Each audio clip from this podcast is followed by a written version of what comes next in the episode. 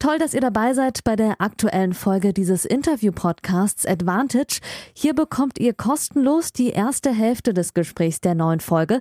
Das Gespräch endet nach der Hälfte des Interviews und das gesamte Interview, das gibt's exklusiv auf der Patreon-Seite dieses Podcasts unter www.patreon.com slash advantagepodcast. Und jetzt viel Spaß beim Hören.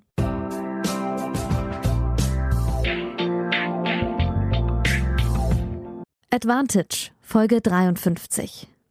Ja, liebe Advantage-Hörerinnen und Hörer, herzlich willkommen zu Folge 53 in einer ganz besonderen Konstellation. In den letzten äh, Wochen, ich hatte ja zwei, drei Wochen Pause gemacht, weil ich umgezogen bin, aber davor wart ihr ja eher gewohnt, dass wir relativ früh aufgenommen haben.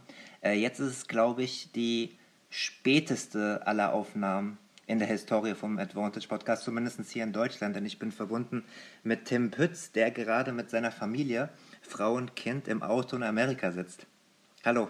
Hi, Herr Niger, vielen Dank. Es ist eine zweifelhafte Ehre, die mir zuteil wird, als spätester, spätester Gast jemals. Tut mir leid.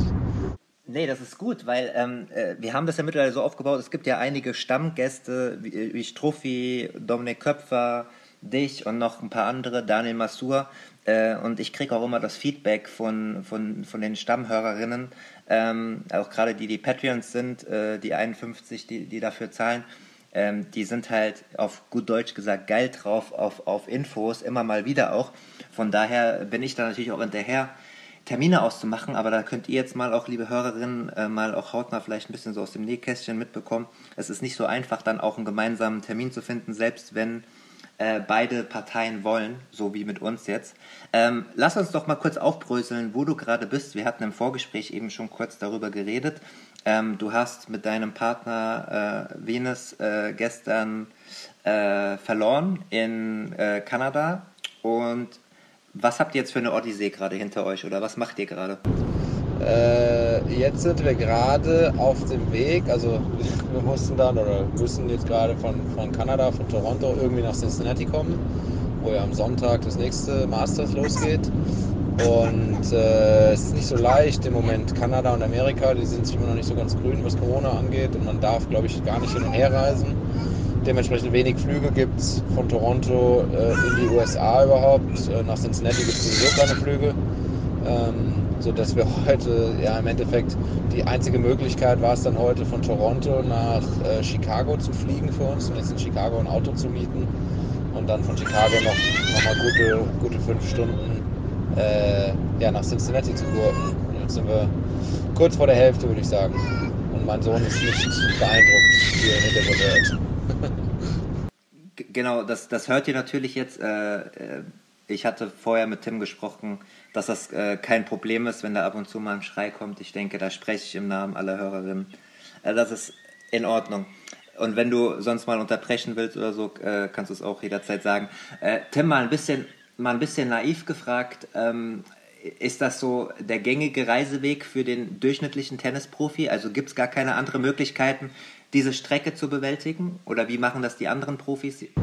Ah, nee, also das ist schon, also das ist schon eine Ausnahme jetzt gerade, würde ich sagen. Also so, so Sachen müssen wir zum Glück dann wirklich selten machen. Ähm, normalerweise gibt es schon mehr Flüge. Natürlich macht das Corona irgendwie äh, ja, viel, viel schlimmer und bescheidener alles, ähm, weil es aber weniger Flüge gibt.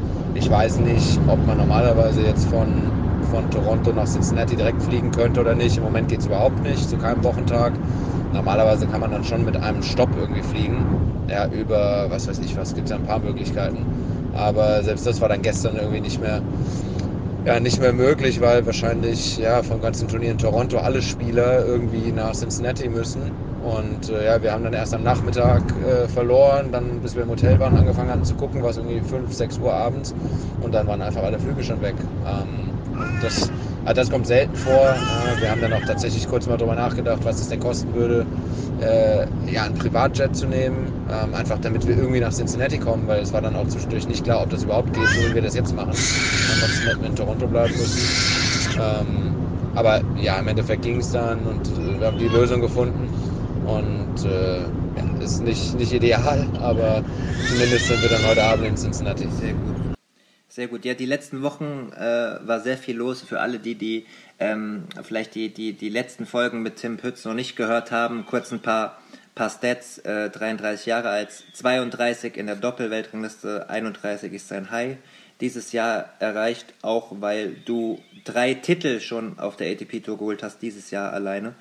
Äh, der letzte mit deinem neuen oder mit deinem aktuellen Partner, sagen wir es so, Michael Michael Venus, mit dem du auch gerade in Kanada gespielt hast. Aber allen voran wollen wir heute natürlich auch noch ein bisschen über die Olympischen Spiele reden, an denen du teilnehmen durftest. Ähm, so richtig Verarbeitung war nicht ähm, richtig möglich oder wie stelle ich mir das vor? Also das ist ja nicht ein 0815 Turnier gewesen, wo man nach Hause kommt und den Mund abputzt und sagt, so weiter geht's. Also so stelle ich es mir zumindest in meiner Vorstellung vor. Ja, nee, das, das, ist leider im Moment alles irgendwie sehr, sehr eng getaktet. Ja, äh, auch Hamburg, ne, wir haben Hamburg haben wir sonntags, glaube ich, gewonnen und selbst da war irgendwie gar nicht so richtig Zeit, das irgendwie groß zu genießen oder so, weil wir dann am Montagabend äh, allesamt nach, nach äh, Tokio geflogen sind. Ähm, ja, das ist jetzt diesen Sommer so, das ist so ein bisschen die Kehrseite der Medaille von der ganzen guten Spielerei, irgendwie, dass das jetzt wirklich sehr eng getaktet ist.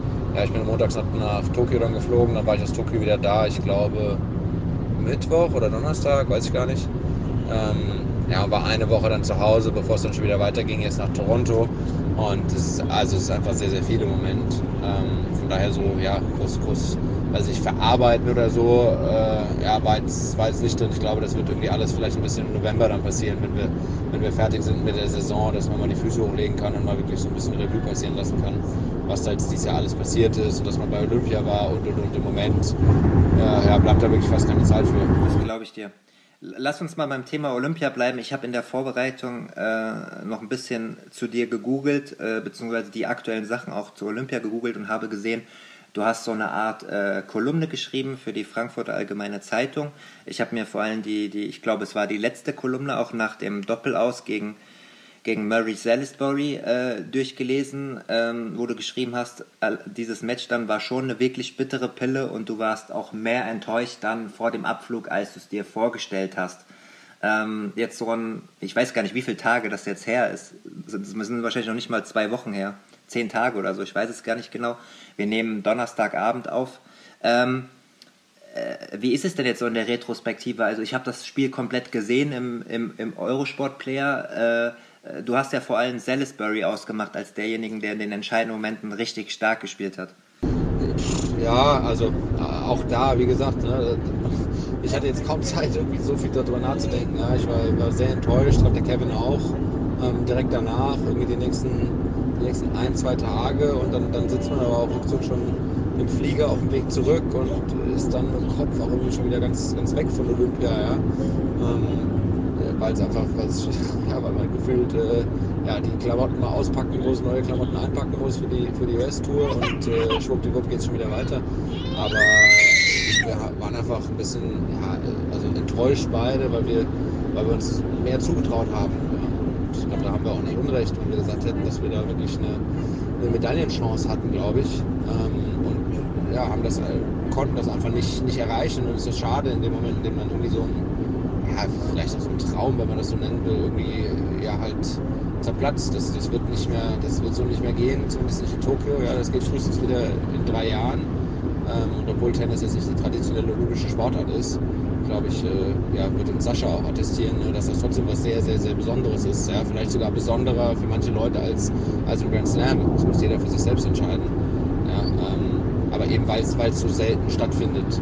Ja, ich meine, es gibt vier Grand Slam-Sieger jedes Jahr und es gibt einen Olympiasieger alle vier Jahre. Ähm, das ist schon irgendwie, ja, wenn man das von dem Blickwinkel her betrachtet, nochmal was ganz anderes. Und ja, wir haben das einfach nicht geschafft. Aber wie gesagt, wir haben sehr, sehr gute Gegner gehabt. Die haben das haben das sehr gut gemacht, haben verdient gewonnen und äh, ja, nicht nichts anderes übrig als Chapeau zu sagen und äh, nach Hause zu fliegen. Vor allem, weil es ja auch das einzige Profi-Tennis-Turnier ist, in dem rein von der Faktenlage her Doppel und Einzel ja gleichgestellt sind von der Wertigkeit. Also eine Medaille ist eine Medaille. Äh, anders als man es vielleicht sagen kann bei einem Grand Slam Turnier, wo ihr mehr, noch mehr um Aufmerksamkeit kämpfen müsst. Ähm, wir kennen das ja alle von 2004, wo, wo das Schüttler-Kiefer-Match bis in die Nacht hinein dann auch im Hauptprogramm, ich weiß nicht, ob es die AOD oder ZDF war damals, aber übertragen worden ist. Und das Draw wäre wär offen gewesen, das hast du ja auch bekannt, ne? Also nach dem Sieg wäre es praktisch offen gewesen, ja. Kann man auf jeden Fall so sehen. Ähm, aber sag mal, davon, davon abgesehen, äh, es waren ja leider immer noch sehr besondere Spiele. Wir sind jetzt ein paar Tage nach der äh, nach der Abschlussfeier, äh, ich habe heute im Radio gehört, das ist jetzt nicht verifiziert, also es ist nur jetzt meine subjektive, ich hoffe, meine Ohren haben richtig zugehört. Alleine heute waren in der, im Kernkreis von Tokio 5000 neue Corona-Fälle. Ähm, äh, was hast du für ein Gefühl? Äh, konntet ihr das trotzdem alles genießen oder hat der Ärger überwogen, dass ihr nicht zu den anderen Events gehen konntet? Ähm, allein über Instagram und über das, was ich als Journalist mitbekommen habe, habe ich das Gefühl gehabt, ihr hattet eine sehr gute Zeit dort. Äh, ja, also Ärger, Ärger würde ich auf gar keinen Fall sagen. vielleicht äh, ja, ein bisschen Enttäuschung und es wäre mit Sicherheit auch viel, viel, viel cooler gewesen und schöner gewesen, wenn wir da, sagen wir mal, normale Spiele gehabt hätten, wo wir zu anderen Sportarten hätten gehen können oder wo Zuschauer auch erlaubt gewesen wären oder wo wir vielleicht auch mal rausgehen hätten können. Ich glaube, das wäre was, also was komplett anderes gewesen, da bin ich mir sicher. Ähm, aber Ärger ist nicht das richtige Wort. Wir waren jetzt nicht böse drüber, wir waren vielleicht ja, enttäuscht oder fanden das schade, aber nichtsdestotrotz war das trotzdem für uns halt so was Besonderes, ja, dabei zu sein. Ich meine, waren Dommys erste Olympische Spiele, meine ersten, Kevins erste, äh, Saschas erste auch. Ähm, ja, nur Struffi und Kohli waren vorher schon mal bei Olympischen Spielen dabei. Und äh, nichtsdestotrotz war es halt irgendwie für alle was ganz Besonderes, obwohl die Bedingungen, ja, also mal ganz objektiv betrachtet, wenn man diesen, diesen Flair, dieses magische Olympia, äh, wenn man davon mal absieht, waren die Bedingungen wirklich kacke auf gut Deutsch. Also furchtbar. Ja, wir waren eingesperrt, wir durften nicht raus, wir durften nichts sehen, wir durften nicht zu anderen Sportarten. Auf der Tennisanlage war es im Grunde ein stinknormales Tennisturnier, wo man exakt die gleichen Leute gesehen hat, die man jede Woche sieht. Ja, ähm, ohne einen einzigen Zuschauer. Also äh, nichtsdestotrotz war trotzdem was, weil irgendwie trotzdem was Besonderes, weil es eben Olympia ist. Aber ähm, es wäre mit Sicherheit irgendwie etwas völlig anderes gewesen, wenn man das richtig hätte auskosten können, ja, und da die normalen Olympia-Erfahrungen mitnehmen könnte. Ja, oder wenn es war einfach, ja, komisch, wenn du mich fragst, wie, wie war denn die Stimmung rundherum in Tokio und so, keine Ahnung. Ich glaube, das kann dir kein Olympiathlet beantworten, weil wir ja nichts gesehen haben von Tokio. Nicht eine Sache gesehen. Wir, können, wir wissen es nicht, wie die Stimmung war. Wir wissen nicht, ob die Leute positiv oder negativ eingestellt waren oder so. Weil wir äh, nur in unserem, wir waren im olympischen Dorf oder wir waren auf der Tennisanlage. Und da kriegst du ja nichts mit von der, sagen wir mal, richtigen Welt draußen. Ja. Ich streue an der Stelle mal die erste Hörerinnenfrage ein. Ähm, du als Stammgast weißt es ja, genauso wie, wie die, die Stammzuhörerin. Äh, ihr könnt als Patreon auch eigene Fragen vorher einsenden ab dem 7-Euro-Pledge, was Petra unter anderem ähm, fleißig gemacht hat. Die hat einen ganzen, kann man eigentlich auch mal, vielleicht muss ich das mal sogar auf Instagram veröffentlichen, anonymisiert. Die hat einen ganzen Fragenkatalog geschickt, Tim, äh, hand, handgeschrieben, also richtig Aufwand betrieben. Dementsprechend hast du jetzt die, äh, die Bürde, das auch möglichst äh, äh stark zu beantworten. Aber Spaß, Spaß beiseite. Es passt noch gerade zu der Thematik. Wir wissen ja alle, Olympische Spiele sind nur alle vier Jahre, beziehungsweise jetzt sogar äh, drei Jahre später schon wieder. Ähm, sie möchte mal wissen, äh, ob du einen groben Plan hast, wie lange du noch professionell Tennis spielen möchtest. Weil, weil man das ja als Doppelspieler nee, theoretisch also, auch länger machen kann, durchschnittlich gesehen, als eine Einzelkarriere. Ja, ja, auf jeden Fall, aber nee, da habe ich, hab ich tatsächlich gar keinen, keinen richtigen Plan. Es wird, äh, es wird irgendwie auch mit der Familie, es wird auf jeden Fall komplizierter. Ne? Es wird immer, schwieriger, das weiterzumachen, einfach weil, weil so viele andere Sachen irgendwie dazukommen, die man halt sonst im Leben erledigen muss. Und da ist Tennis einfach ein Killer für, dadurch, dass wir so viel weg sind. Aber ähm, solange ich, äh, also solange mir das Spaß macht, ja, solange das äh, auch so Sinn macht, ne, solange ich gut stehe in der Weltrangliste, damit, damit gutes Geld verdiene ne, und die großen Turniere spielen kann, ähm, glaube ich nicht, dass ich aufhöre. Ähm, ja, vielleicht würde ich das in drei Jahren anders sehen, wenn ich in drei Jahren immer noch so stehen würde wie jetzt und das jetzt drei Jahre so gemacht hätte. Ne, aber ich bin ja im Moment immer noch auf dem Weg, sagen wir mal, nach oben eigentlich. Ähm, spiele immer noch nicht so lange Doppel, sodass ich das schon eigentlich, jetzt habe ich im Moment keine Gedanken dran aufzuhören. Aber das könnte in zwei Jahren ganz anders aussehen. Ja, das äh, könnte, das könnte aber auch in fünf Jahren noch so aussehen, dass ich sage, Mensch, das macht ja immer noch Sinn, es macht Spaß und meine Familie und ich, uns geht's gut und wir haben da alle so einen Spaß dran. Erst, weil leider geht es jetzt nicht mehr nur um mich bei der ganzen Sache. Ne? Ich, kann das, ich kann das nicht ganz so, so entscheiden, wie das vielleicht ein 23-Jähriger kann, der, der Single ist. Ne? Der kann das wirklich nur für sich entscheiden. Ja, bei mir hängt dann natürlich noch äh, ein Rattenschwanz hinten dran. Also Rattenschwanz gar nicht, gar nicht negativ gemeint. Ähm, sodass das natürlich für alle passen muss. Ne? Ich kann jetzt nicht mehr nur nach mir selbst entscheiden.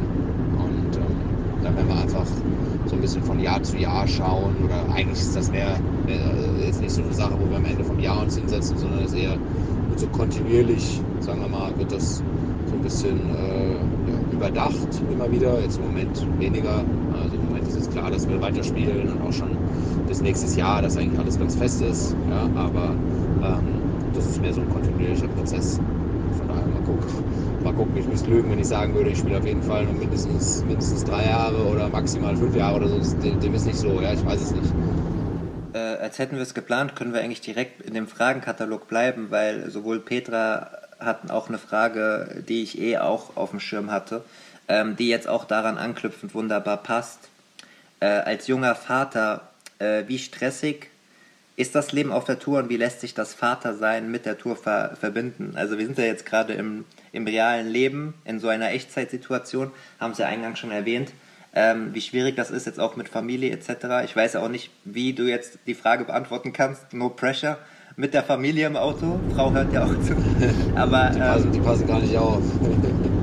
äh, sie fährt auch gerade, oder? Oder habt ihr einen Fahrer? Äh, nee, nee, ich fahre tatsächlich selbst. Äh, ah, okay. Aber ich habe äh, hab Ohrstöpsel drin, deswegen die hören, die hören quasi nur das, was ich sage. Ähm, aber ich müsste da, die könnten auch alles hören. Ich müsste, müsste zum Glück nicht lügen. Ähm, ja, es ist schon, also ich würde sagen, es ist so stressig, wie das, wie das jeder kennt, der irgendwie ein kleines Kind hat und mal in Urlaub fährt. Ne? Wenn man das vergleicht mit, wie man vorher in Urlaub gefahren ist, da war das irgendwie alles viel einfacher und man musste weniger packen oder weniger Sachen denken und und und. Das ist jetzt bei uns nicht anders. Wenn man dann mal auf den Turnieren angekommen ist, ähm, dann ist das tatsächlich ganz angenehm äh, für die, ja, auf den meisten Turnieren. Ich spiele jetzt nur noch, nur noch ATP-Turniere aktuell und äh, gerade jetzt auch eher die großen ATP-Turniere. Das ist schon alles ganz gut organisiert, da schläft man in guten Hotels, äh, da hat man viel Hilfe, auch vom Turnier. Sodass wenn man dann da ist, ist das tatsächlich ganz angenehm. Ja? Man muss natürlich trotzdem irgendwie, ich versuche mir dann auch auf den Turnieren den Tag ein bisschen einzuteilen ja, und nicht irgendwie von morgens um neun bis, bis abends um sechs auf der Anlage zu sein und weg zu sein, sondern versuche das irgendwie so ein bisschen, ja, einerseits meinen Job ordentlich zu machen und ordentlich Tennis zu spielen und zu trainieren. Ähm, das zum einen, aber andererseits natürlich auch ähm, immer mal wieder ein bisschen Zeit für die, für die Familie zu haben. Und äh, das geht ganz gut, das kann man mit einer guten Organisation, bekommt man da, bekommt man da recht viel, äh, recht viel ja, zusammen. Ähm, aber äh, ist natürlich stressiger als, als vorher, kann man, kann man nicht vergleichen. Exponentiell stressiger. Aber macht auch Spaß. Das ist schon mal die Hauptsache. Ähm, ihr seid ja jetzt gerade auf einer etwas längeren, einem längeren Swing, der US-Swing, wie er sozusagen heißt, mit dem Höhepunkt der US Open äh, Ende des Monats. Ähm, habt ihr beschlossen, den kompletten Swing äh, zusammen zu machen oder reißt, reißt deine Familie irgendwann ab und äh, kann man sich das so vorstellen, dass man sich dann da an den Tisch setzt und sagt, hey, machen wir das jetzt zusammen, was ist das Beste oder äh, ist es sogar alternativlos, weil du sagst, hey, ich will so viel Zeit wie möglich mit der Familie und mit dem Kleinen äh, verbringen? Nee, wir haben jetzt, wir haben jetzt gesagt, dass wir, dass wir jetzt quasi die, die, ganze, die ganze Tour zusammen machen. Ähm, und äh, also von, von Anfang an, jetzt seit letzter Woche, seit Toronto bis, bis nach den US Open auch. Und wir freuen uns auch ein bisschen drauf. Ähm, ist auch irgendwie schön, dass wir, dass wir zusammen sein können. Und das ist eigentlich die Hauptsache, äh, dass ich einfach nicht so viel verpasse, auch wie der, wie der Kleine größer wird und aufwächst. Ähm, mein Bruder ist dabei im Moment noch. Ne, der hilft uns, hilft uns sowieso ab und zu mal, ähm, auch auf der Tour, unabhängig jetzt von meiner Familie. Aber es ist schön, dass der auch noch dabei sein kann. Er ist ja auch sein Neffe dann. Ähm, meine Mutter kommt dazu in US Open noch. Also wir machen irgendwie so ein bisschen so eine Familienangelegenheit draus, dass wir eben nicht nur jetzt die komplette Zeit zu dritt sind und versuchen das, wie gesagt, so gut wie möglich einfach alles unter einen Hut zu kriegen. Ja, und bei der ganzen Sache trotzdem ja, das als Familienausflug zu sehen, aber eben auch als äh, ja, trotzdem noch äh, ja, eine Tennisreise. Ja, deswegen sind wir hier und je, je, besser ich Tennis spiele, desto, desto besser wird diese Reise beurteilt am Ende. Äh, fällt dir es eher leichter, dich aufs Tennis zu konzentrieren, so von Anspannung, Entspannung, wenn die Familie dabei ist? Äh, weiß ich gar nicht. Nicht unbedingt leichter, aber auch nicht schwieriger. Also ich würde sagen, ja, es fällt mir leichter vom Tennis irgendwie wegzukommen, dadurch, dass meine Familie jetzt dabei ist. Ähm, ja, es, ist halt wirklich so Tennis für die Zeit, die ich die ich zur Anlage fahre oder auf der Anlage bin oder im Gym bin. Äh, und danach komme ich, komm ich zurück ins Hotel oder was auch immer wir dann machen. Und das fällt es mir wesentlich leichter abzuschalten äh, oder von Tennis auch wegzukommen, als normalerweise, wo ich vielleicht entweder bleibe ich länger auf der Anlage ja, oder, oder ich finde in einem Zimmer und gucke dann noch ein bisschen Tennis oder so. Das ist jetzt dann einfach nicht so. Ähm, von daher, das gefällt mir eigentlich ganz gut, ja, dass man da so einfach durch die Familie und die Ablenkung äh, gezwungen ist, äh, vom Tennis wegzukommen mal zurück zu den Olympischen Spielen zu kommen. Ähm, vor Beginn des Olympischen Tennisturniers haben mir so, ich weiß gar nicht, wie viele es waren, ich glaube, es waren vier, fünf Tennisfans über die Instagram-Seite advantage-podcast äh, geschrieben. Ähm, nach dem Hamburg-Finale war das, wo du ja auf deinen Doppelpartner bei den Olympischen Spielen im Finale getroffen bist, auf Kevin Krawitz, ähm, äh, kam an mich gerichtet die Frage, ob es nicht äh, möglich gewesen wäre, dass ihr beide im Vorfeld der Olympischen Spiele ähm, vielleicht noch ein, zwei Turniere zusammengespielt hättet, um euch einzuspielen. Ich habe das dann äh, nach bestem Wissen und Gewissen beantwortet, dass ihr wahrscheinlich Vereinbarungen habt mit euren Doppelpartnern, dass es dann mal schwer irgendwie so auszuräumen ist und zu sagen, so hey, jetzt spielen wir mal zusammen. Habe ich das richtig beantwortet oder wie war denn die Situation in den Wochen vor den Olympischen Spielen? Ja, auf jeden Fall. Ich meine, es gab ja dann, äh, es gab ja davor, äh, vor den Olympischen Spielen gab es ja äh, sowieso nur quasi eine Möglichkeit. Na, das war, das war Hamburg. Vorher war Wimbledon. Da war klar, dass wir, äh, dass wir mit unseren sagen wir mal, festen Partnern spielen. Na, das, das heißt, es wäre sowieso nur Hamburg in Frage gekommen. Da haben wir auch tatsächlich mal drüber geredet. Ähm, aber wir haben darüber gesprochen zu dem Zeitpunkt, als wir schon verabredet waren, beide. Also der Kevin ist fest mit Maria verabredet, ich bin fest mit Michael verabredet. Ähm, ja, ich glaube, die hätten es auch beide verstanden. Die hätten auch beide, weiß ich nicht, entweder hätten sie dann halt stattdessen nicht gespielt oder sie hätten vielleicht sogar miteinander gespielt, ich weiß es nicht. Aber ähm, wir haben da einmal drüber gesprochen und haben dann aber wirklich beschlossen, dass es, ja, dass es wirklich nicht sein muss. Ja, dass, dass, dass wir uns ja, dass wir uns gut genug fühlen, auch zusammen, dass wir uns gut genug kennen, äh, um auch ohne ein Vorbereitungsturnier erfolgreich in Tokio zu spielen. Ähm, und ich fand auch, dass ja, dass sich das bestätigt hat auf jeden Fall. Ja, sei es nur durch die erste Runde, die wir gespielt haben oder wie wir uns da gefühlt haben und wie wir trainiert haben. Ja, es, es lag an allem Möglichen, aber sicher nicht dran, dass wir nicht eingespielt waren oder so. Ich glaube nicht, dass dieses eine Turnier einen Unterschied gemacht hätte, aber das kann man wahrscheinlich auch nicht so pauschal sagen. Das ist von Fall zu Fall unterschiedlich. Ja, bei uns, wir haben wirklich so das Gefühl gehabt, Mensch, das, das ist okay und wir kennen uns gut genug und wir trainieren auch so viel zusammen. Ja, auch wenn wir jetzt nicht gerade Olympische Spiele zusammenspielen, ähm, ja, dass, dass das für uns völlig okay ist, jetzt Tokio zu spielen, ohne vorher ein Turnier gespielt zu haben. Ja, aber da waren vielleicht auch andere Paarungen in dem Feld, die das Gefühl hatten, Mensch, wir müssen unbedingt um jeden Preis vorher ein Turnier zusammenspielen. Ja, weiß ich nicht. Bei uns war es nicht so und äh, zum Glück hat es auch am Ende, hat ja, ja trotzdem gut funktioniert. Ne? Schade, dass wir zweite Runde verloren haben, aber es lag jetzt nicht unbedingt nur an der Leistung. Ja. Ähm, du als Doppelspezialist, wie bewertest du das denn, dass beim Olympischen Tennisturnier. Ich habe ja vorhin schon gesagt, es sollte ja eigentlich gleichwertig sein. Goldmedaille ist Goldmedaille. Ähm, dass der dritte Satz nicht ausgespielt wird, beziehungsweise als äh, Tiebreak bis 10 nur gespielt wird, äh, hätte das nicht einfach ein normales Best-of-Three-Turnier sein sollen, so wie im Einzel auch? Ja, wenn es nach mir ging, auf jeden Fall. Ja, aber ähm, ich weiß nicht, es ist ein, ist ein ITF-Turnier. Entschuldigung, dass ich dich unterbreche. Ist das die ist das die vorherrschende Meinung bei den Doppelspezialisten? Äh, pff, weiß ich nicht, um ehrlich zu sein. Also wir im deutschen Team fanden es kacke, alle miteinander. Also auch die, die, auch die, die kein Doppel spielen, ne, die haben ja trotzdem eine Meinung zu. Auch Goli und, äh, und Domi, die kennen sich ja aus im Tennis. Also die, die, wissen ja trotzdem, wovon sie sprechen. Und wir fanden es insgesamt sehr, sehr schade, dass man das macht. Ja, bei den Olympischen Spielen, die noch alle vier Jahre stattfinden. Wieso man da dann auch noch einen Satz wegnehmen muss von den Doppelspielern, ja, verstehe ich nicht. Und ich glaube auch nicht, dass ich da irgendein Argument hören könnte von der ITF, um das zu verstehen, muss ich ganz ehrlich sagen. Ja, weil das Olympische Tennisturnier, ja, ein bisschen anders funktioniert als ein normales Tennisturnier, ja, wo ich das verstehen kann, warum man die Regeln so macht, wie man sie macht, ja, damit man die Doppel einfach kürzer macht und damit lukrativer ist und interessanter für die Zuschauer und, und wieso das jetzt bei einem olympischen Tennisturnier sein muss, verstehe ich nicht, werde ich nicht verstehen, glaube ich. Ja, finden wir sehr, sehr, sehr schade. Hat ja im Endeffekt für uns keinen Unterschied gemacht. Wir haben keinen Super Tiebreak gespielt, aber natürlich irgendwie, ja, also ja, nimmt dem Ganzen so ein bisschen ja, irgendwie nochmal was Besonderes. Ne? Wir spielen eh schon häufig genug Super Tiebreaks, ja, dass das jetzt auch noch so, so stattfindet. Das, ja, ich finde es sehr schade und äh, würde da auch gern mal mit irgendjemandem von der ITF drüber sprechen oder nochmal ein Argument hören für, aber werde ich nicht, werde ich nicht hören. Ja, ich fand es auch. Ich habe also ich habe in meinem stillen äh, Kämmerchen hier, ich habe ja von zu Hause aus über die Olympischen Spiele berichtet, habe ich eigentlich auch nur den Kopf geschüttelt.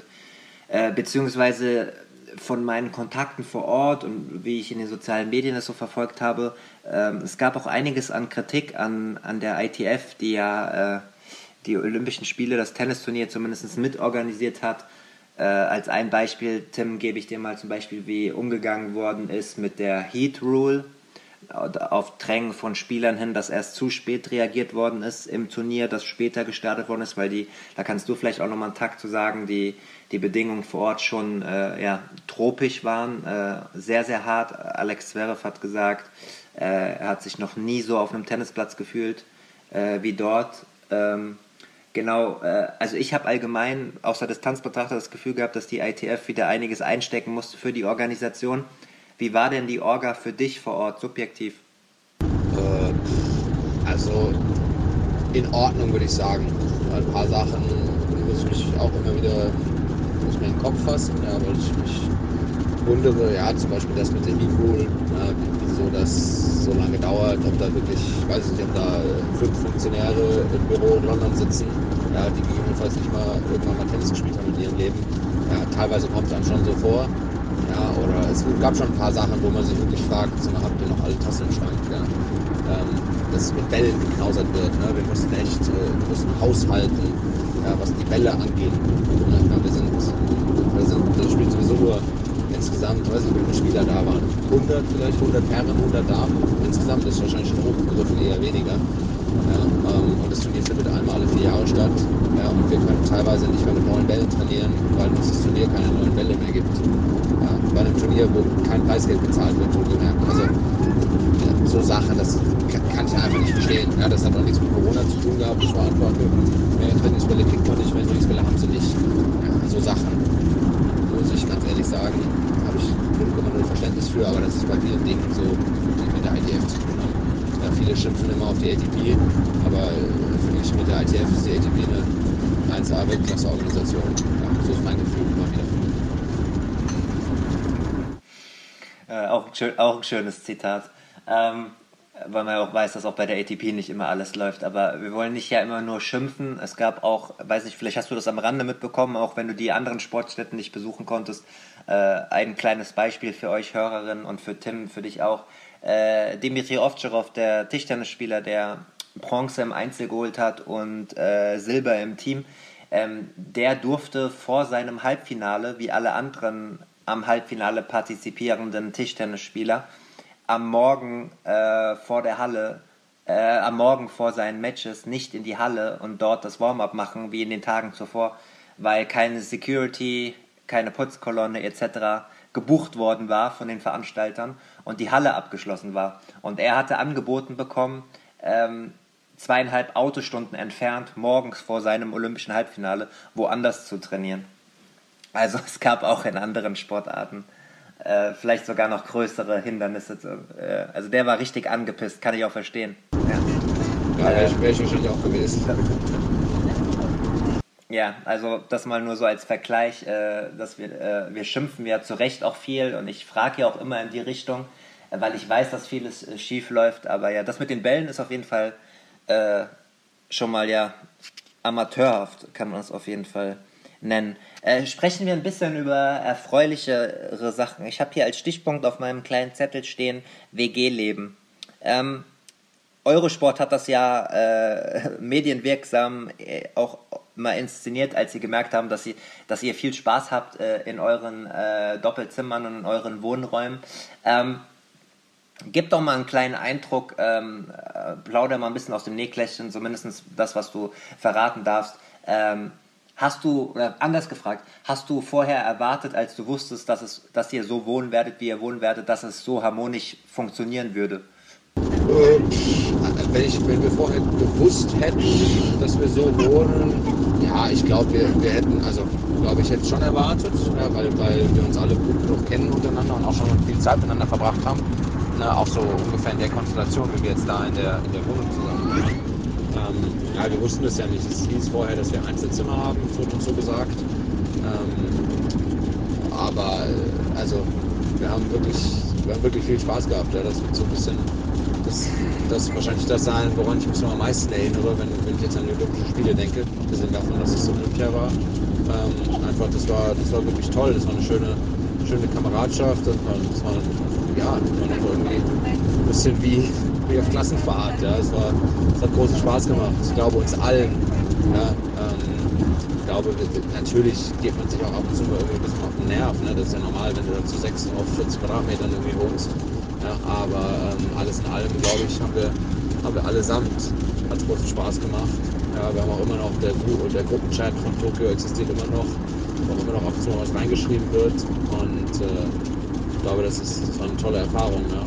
Ich weiß nicht, ob wir das jetzt auf der Tour noch machen würden, aber ich glaube, so eine Reunion in ein paar Jahren würden wir, würden wir machen. Ja, das hattet ihr ja auch alle in euren Interviews so ein bisschen herausgearbeitet, dass ihr Tennisspieler ja sonst immer für euch untergebracht seid oder zumindest mit euren Familien oder mit euren Coaches, zumindest Zimmer an Zimmer. Das ist ja die absolute Ausnahmesituation, wie man das von Mannschaftssportarten kennt, äh, im Fußball zum Beispiel jetzt, wo dann Doppelzimmer gebucht werden. Aber du hast auch in deiner Kolumne äh, geschrieben, ich nenne es jetzt einfach mal Kolumne, äh, dass als äh, Kohlschreiber ausgeschieden ist, äh, und das Einzelzimmer, glaube ich, frei wurde, dass ihr das gar nicht genutzt habt oder nur die Taschen da reingestellt habt. Das heißt, es hat euch dann ja doch dann der Spirit so gut gefallen, dass ihr sogar in den Doppelzimmern geblieben seid.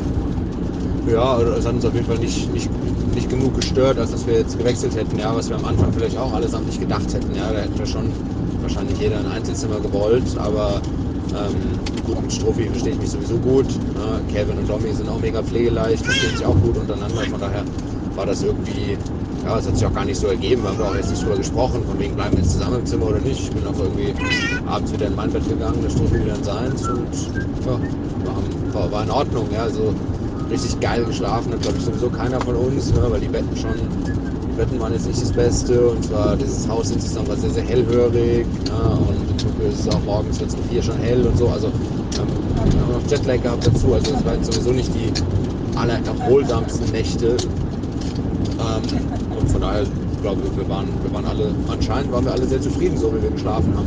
Ja, und haben keinen Grund gesehen, das irgendwie zu ändern. Ihr wurdet ja auch äh, ein bisschen getestet im Sinne von äh, handwerklichen Fähigkeiten, äh, äh, Hausfrau, obwohl das ist schon wieder ein bisschen altbacken formuliert. Auf jeden Fall, ihr musstet äh, handwerklich, äh, putzmäßig und bügelmäßig ja äh, zur Hand greifen. Also erstmal habt ihr, das erste, was ich gesehen habe, war, äh, weil du das Bett auch angesprochen hast, Bettverlängerung habt ihr montiert, ne? Für die Europäer wahrscheinlich, weil die Japaner ja im Schnitt kleiner sind. Wir haben es zumindest versucht. Ja. Wer war da äh, federführend oder wer war da handwerklich begabtest oder wer hat es dann hinbekommen? Ich glaube, das, glaub, das war tatsächlich einfach nur Struppi selbst. Also ich habe da vielleicht mal daneben gestanden, mal einen Blick drauf geworfen, aber gemacht habe ich da auf jeden Fall nichts. Ich glaube, das war komplett Struppi selbst. Wir wissen auch nicht genau, ob wir es richtig gemacht haben bis zum Ende, das war uns nicht so ganz klar. Äh, das war auch, glaube ich, jetzt nicht handwerklich mega durchdacht, diese ganze Konstruktion, selbst wenn da jetzt äh, ein Handwerker gewesen wäre. Ich glaube, das war gar nicht so richtig gut anzubringen. Aber ähm, das hat der Struppi komplett selbst gemacht. Wir haben dann das Betttuch, glaube ich, über diese Verlängerung noch drüber gemacht, damit das nicht wegrutschen konnte. Äh, und ich glaube, der Struppi hat okay geschlafen. Also, ich glaube, es war in Ordnung. Das Bett war, weiß ich nicht, 30, 40 Zentimeter länger als vorher. Das war die erste Thematik. Dann die nächste Thematik war äh, Bügeleisen und äh, den Bundesadler praktisch auf eure Kleidung aufnähen. Ähm, war es genau, war es so, dass ihr, das habe ich auch nicht ganz verstanden, durftet ihr in euren in weißen Trikots mit euren privaten Marken dort spielen und dann den Bundesadler da drauf machen oder was war äh, der Gedanke dahinter? Genau, das ist also das ist das ist quasi bei uns, das steht bei uns allen, glaube ich, so in den Verträgen drin ähm, na, dass wir schon in unseren eigenen Sachen spielen. Da sind, da sind Trainingsanzüge sind sehr explizit ausgenommen. Ja, auch beim Davis Cup ist das immer so. Ne? Beim Trainingsanzug können wir jetzt quasi den, den Teamsponsor tragen, ähm, aber auf Platz müssen wir, vertraglich müssen wir unsere eigenen Sachen anhaben. Da darf dann schon Germany drauf, da darf dann auch äh, jetzt der Bundesadler in dem Fall drauf. Ähm, ja, und warum auch immer, ich glaube zum Teil, weil unsere Sachen zu spät geliefert wurden. Ja, ich zum Beispiel habe meine Sachen, die wurden erst geliefert, während ich in Hamburg war. Kamen die erst bei mir zu Hause an, die Sachen für Olympia. Ja, teilweise, weil vielleicht auch der DTB das jetzt nicht, nicht vorangetrieben hat, sagen wir mal, ne, die, die, diese Adler da drauf zu machen. Auf die Klamotten sind wir dann halt in Tokio angekommen und keiner hatte, keiner hatte diese Adler drauf. Äh, Klaus hatte die mitgebracht, also Klaus vom DTB. Ähm, hat die Adler mitgebracht aus, aus Hamburg und die konnten wir dann in, äh, ja, in Tokio konnten wir dann draufbügeln. Und da hatten wir dann alle unsere Klamotten und dann haben wir uns ein Bügeleisen noch besorgt. Ich weiß gar nicht mehr von den Hockeyspielern und den Ruderern oder ich weiß es gar nicht. Irgendwoher kam Bügeleisen auf einmal. Weiß nicht, warum die ein Bügeleisen dabei hatten. Ähm, ja, auf jeden Fall äh, haben wir dann da angefangen zu bügeln und haben die dann selbst draufgebügelt. Das ist ja jetzt ehrlicherweise kein Hexenwerk. Also wir sind zwar, wir sind zwar sechs Kerle, aber mit so einer Adler draufbügeln schaffen wir noch. Wobei es in, den, äh, in der Insta-Story schon aussah wie eine Doktorarbeit auf jeden Fall. Also es hat nicht direkt geklappt. Das war ja, das war ja nur, das war ja nur, das war ja nur inszeniert. Ach ja, so. wir haben ein Shirt, wir haben ein Shirt am Anfang haben wir ruiniert. Das hatte der Strophi aber sowieso vorher schon ruiniert, indem er es mit irgendwas Gelb oder Grünem gewaschen hatte. Das, das, also wir wussten, das kann der Strophi sowieso nicht mehr tragen, das Shirt. Das hat er dann gespendet, hat gesagt, komm, wir probieren das jetzt mal hiermit. Ähm, und damit haben wir es dann auch probiert. Und ja, da war vielleicht das Bügeleisen ein bisschen warm. Und dadurch ist das rundherum ein bisschen verkohlt. Da haben wir das Bügeleisen ein bisschen kälter gemacht. Dann haben wir noch einen gehabt, den haben wir ein bisschen ruiniert, glaube ich, auf dem zweiten T-Shirt. Das war aber noch ein Probe-T-Shirt mit Schofi, weil wir ihn zu früh versucht haben, wieder abzumachen. Also dieses Plastik, wo das drauf ist. Und dann haben wir rausgehabt, Mensch, man muss es abkühlen lassen und dann geht es auch perfekt ab, sodass wir danach ist es durchgelaufen. Ich glaube, wir haben eine Minute pro Shirt gebraucht so dass dann amEnde auch wirklich jeder seine eigenen Shirts gemacht hat. Und ging ruckzuck. War gut. Jetzt wissen wir, wie es geht. Verstehe. Klaus Eberhardt, den äh, Sportdirektor des DTBs, hast du ja, hast du ja erwähnt. Ich bin übrigens, Tim, unabsichtlich, aber das musst du mir glauben, zum äh, Enfant terrible aufgestiegen der Journalisten. Ich weiß nicht, ob du es mitbekommen hast. Ich hatte ja in Tokio einen kleinen Podcast gemacht mit Dominik, äh, ohne zu wissen, dass ich das hätte gar nicht machen dürfen. Und Dominik wusste es auch nicht. Und dann habe ich den online gestellt und dann habe ich sehr viele Anrufe bekommen.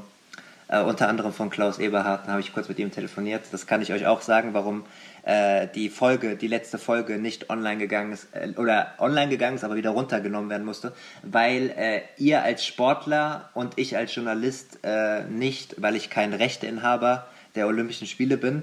Advantage Podcast hat leider noch nicht genug Geld investiert in die Olympischen Spiele. Ähm, ich darf gar keine Audioaufnahmen mit euch machen, während ihr in, äh, in Tokio, auch, im, auch nicht im Olympischen Dorf, das war nämlich meine Annahme, wenn ihr fernab der Sportstätten seid, äh, im Olympischen Dorf als äh, selbstbestimmter Athlet geht das, geht nicht. Und dann hat Klaus Eberhardt äh, angerufen und dann musste ich das leider wieder runternehmen. Deswegen gab es leider keine Inside-Infos für euch. Okay, das habe ich tatsächlich gar nicht mitbekommen, aber ja, da gibt es genug von Ja, ja, also, äh, ich habe auch gesehen, äh, die, die 100-Meter-Sprinterin, die die, die, die äh, Olympischen Spiele gewonnen hat, 100 Meter, äh, die hat auf Instagram äh, den Lauf gepostet und wurde gesperrt, ähm, weil sie ihren eigenen Lauf gibt hat. Ja, also das EOC hat Rechte an allem und geht da sehr streng mit unter äh, mit um. Deswegen, ich hatte noch Glück, dass mir nichts mehr passiert ist, als äh, zu sagen, nimm das bitte runter. Aber das nur. Als quasi der. Ja, also euer Verband hat, hat reagiert. Ich habe auch keinen Ärger in dem Sinne bekommen. Die haben nur gesagt, Janik, das geht nicht, nimm es bitte runter, bevor Dominik als Spieler und du als Journalist äh, Ärger bekommst. Das nur mal für euch als Hörerin auch äh, mal als Background-Info, äh, warum das so gelaufen das war der erste frei zugängliche Teil der neuen Folge. Die zweite Hälfte hört ihr exklusiv auf der Patreon-Seite www.patreon.com slash advantagepodcast. Dort könnt ihr mit einem kleinen monatlichen Beitrag dafür sorgen, dass es diese langen, unabhängigen Interviews ohne Werbung regelmäßig gibt und unterstützt zudem Yannicks unabhängige Arbeit als freier Journalist im Tennis-Doping- und Sportpolitikbereich.